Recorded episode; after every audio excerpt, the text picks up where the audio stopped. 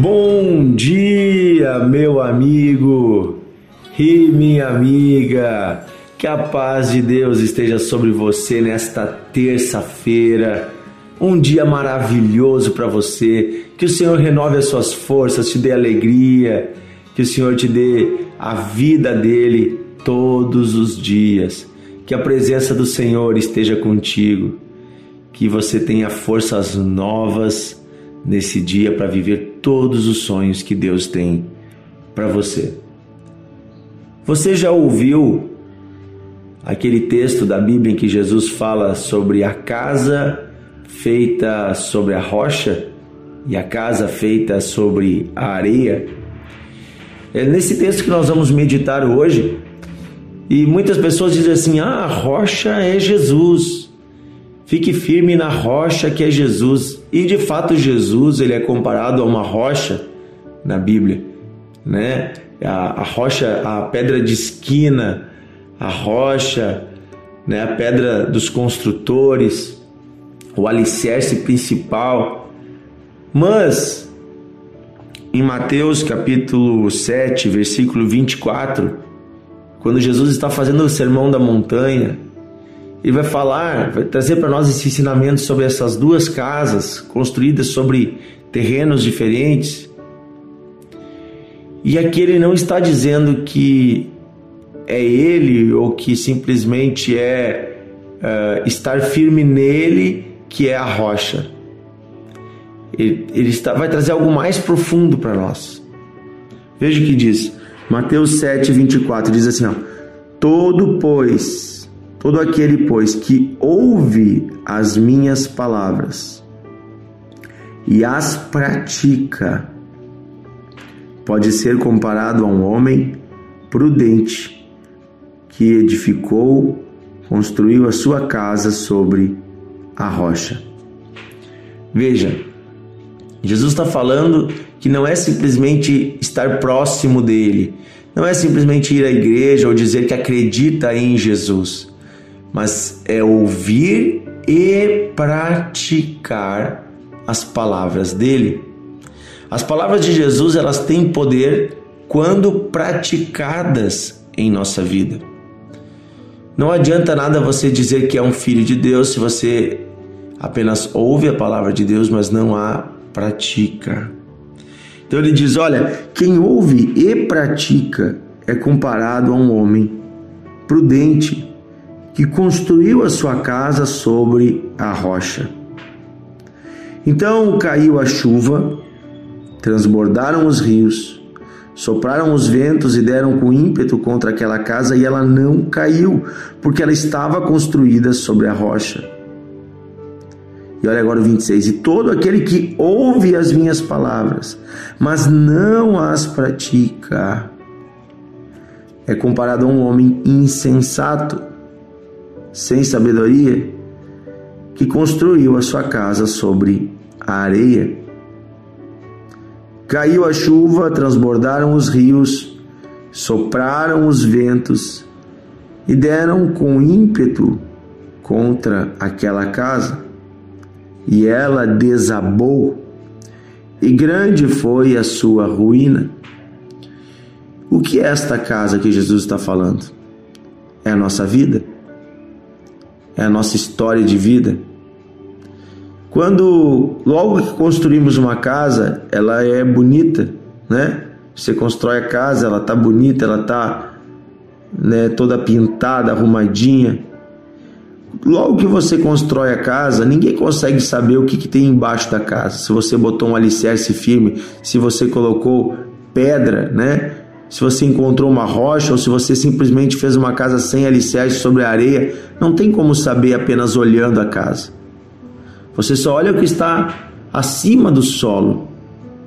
E pode ser que a casa sobre a rocha e a casa sobre a areia, ambas sejam bonitas. Ambas estejam no mesmo nível. A diferença é o que vai acontecer com o tempo. Porque com o tempo vai bater o vento, vai cair a chuva, vai subir o rio. Com o tempo, as intempéries, os problemas da vida vão vir sobre as duas casas. Ou seja, aquele que ouve e segue as palavras de Jesus. E o que ouve e não segue, o cristão obediente, o cristão não obediente, até o não cristão, sobre todos vão cair os mesmos problemas. Tem gente que acha que por ser cristão não vai ter problemas. Isso é uma mentira. Vai cair a chuva, vai soprar o vento, o rio vai subir nas duas casas. A diferença, queridos, é o resultado ao longo prazo. Não é o resultado apenas agora, é o resultado lá na frente. Porque lá na frente, aquela casa que não tem um alicerce firme vai cair. Vai desabar. Vai começar tendo uma rachadura, vai começar tendo outra, daqui a pouco vai desnivelar a porta, ela já nem abre mais, e quando você vê cair uma parede, cair o telhado, vai ser grande a ruína dessa casa. Enquanto a outra casa está lá firme, em pé, geração após geração. Então, eu quero dizer para você hoje: edifique a sua vida, construa a sua vida, construa a história da sua família, construa toda a tua história sobre o alicerce da obediência à palavra de Deus. Quando ouvimos e obedecemos, desfrutamos das bênçãos da palavra de Deus. Eu me recordo de um texto que está em Lucas 24, quando, quando Jesus uh, está com Pedro. Não é 24, não, desculpa. Depois eu vou dizer a citação certa. É Lucas capítulo 5. Isso, capítulo 5. A partir do versículo 1 até o 11, nós temos ali aquela passagem que Jesus está com Pedro.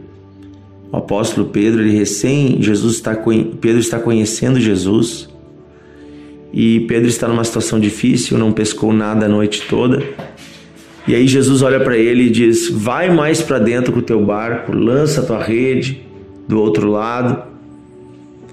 E aí Pedro diz: Olha, Senhor, pesquei a noite toda, não peguei nada. Eu sei, falando como pescador, onde se pesca e a hora de pescar, e não vai ser de dia, e nem agora, e nem naquele lugar. A minha experiência diz isso, mas mas, sob esta tua palavra, eu vou ir lá e vou lançar minha rede. Então Pedro diz o seguinte: olha, a minha natureza não quer ir. Eu estou cansado, eu estou querendo ir dormir, eu, tô, eu, eu já estou desistindo. Mas a tua palavra está mandando eu ir.